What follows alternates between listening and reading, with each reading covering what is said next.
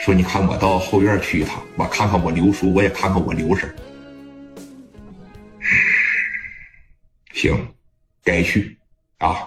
正常来说，你得先上人家里边去。咱这饭什么时候也能吃，酒什么时候也能喝啊。说你看你借人刘叔刘婶那几千块钱，我都预备上了。我当时不就借了两三千块钱吗？这回我给拿一万回来的，算是利息吧。你傻呀！虽然借给咱家钱了，帮过你，那给点利息应该。你给五千也行，给四千也行，你多给五百块钱那也是个好钱。你这给一万，你这孩子，你是不爸？你就别管了，滴水之恩呢，当涌泉相报。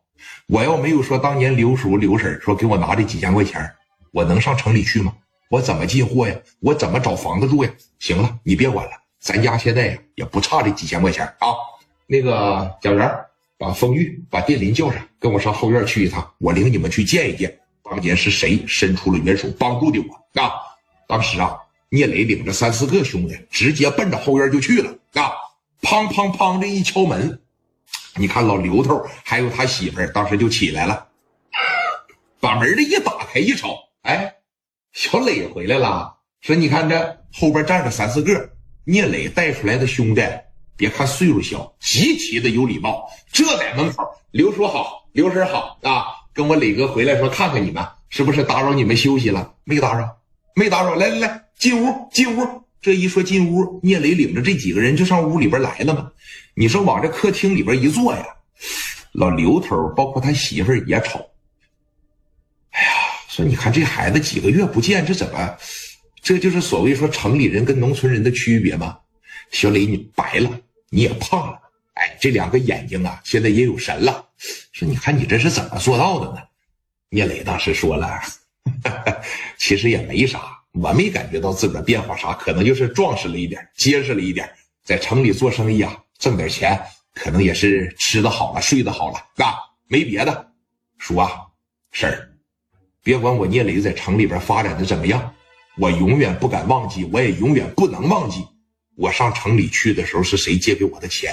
是谁第一个站出来支持的我？是谁借给我的钱，让我去进了那么一波皮鞋？我回来赚到的第一桶金。说婶儿，啥也不说了，我今天来呀，就是过来报答你们了啊！说你看这这里边啊，有一万块钱，你拿着，什么时候不够了，你就管我要。然后我把我的电话号码、呼机号都写上了。有什么事啊？你就随时给我打电话。老刘跟他媳妇当时在听，拿着沉甸甸的这一万块钱，说：“这这放高利贷也来不了这么快呀。”说：“你看，小磊，我借给你钱不是说图你点啥，我就感觉你这孩子不容易。说你这么的啊，借叔这两三千块钱我留下，剩下的你拿走，我一分不要啊。说你要非要多给我，你这么的。”你给我买两条烟就行，其他的我可一分钱不要。你赶紧的，你拿走。说，这一万块钱你要是不留下的情况下，我就没法出这个屋了。我现在在市里边生意做的也挺好，你拿着吧。说你看，别让我出不了这个屋啊！我这钱你说送出去了，我再拿回来，那我多磕碜呢。叔啊，你就收下吧。后边紧接着也说了，贾元，叔啊。这就是我哥的一点心意。那在城里边，他们总望着我叨叨，说这个人呐，吃水不能忘沟，呃，不能忘记这个挖井人。哎，磊哥前一段时间一直想回来看看你，但是因为这皮鞋的生意太忙了，一直也没回来。希望你不要挑理啊！这一万块钱呢，你二老就拿着吧，乐意买点啥就买点啥啊，收下吧。后边也是对呀，收下吧，收下吧。啊，这对于我哥来说也不算啥。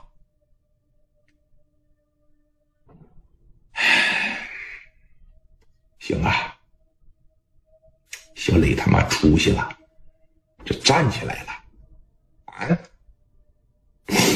说你看我他妈我这心里边啊，我就高兴啊！妈叔没看错你，但是你可记得我跟你说的这么一句话？你这孩子的脾气性格啊，我是非常了解的。叔是从小看着你长大的，你好勇斗狠，你这孩子还不怎么爱吱声。在城里边，咱可不行说领着你这帮兄弟瞎闹啊！我也看出来了，你这哥几个也是好人啊！你领着他们呢，我也放心。说你看你现在整的这么好，你刘哥现在过得可不咋地呀。说，你别着急，慢慢说，是不是遇着什么难处了？有啥事你尽管跟我说。我刘哥不是在城里卖摩托吗？咋的了？生意不一直挺好吗？好个屁呀！都快让别人挤兑的干不下去了。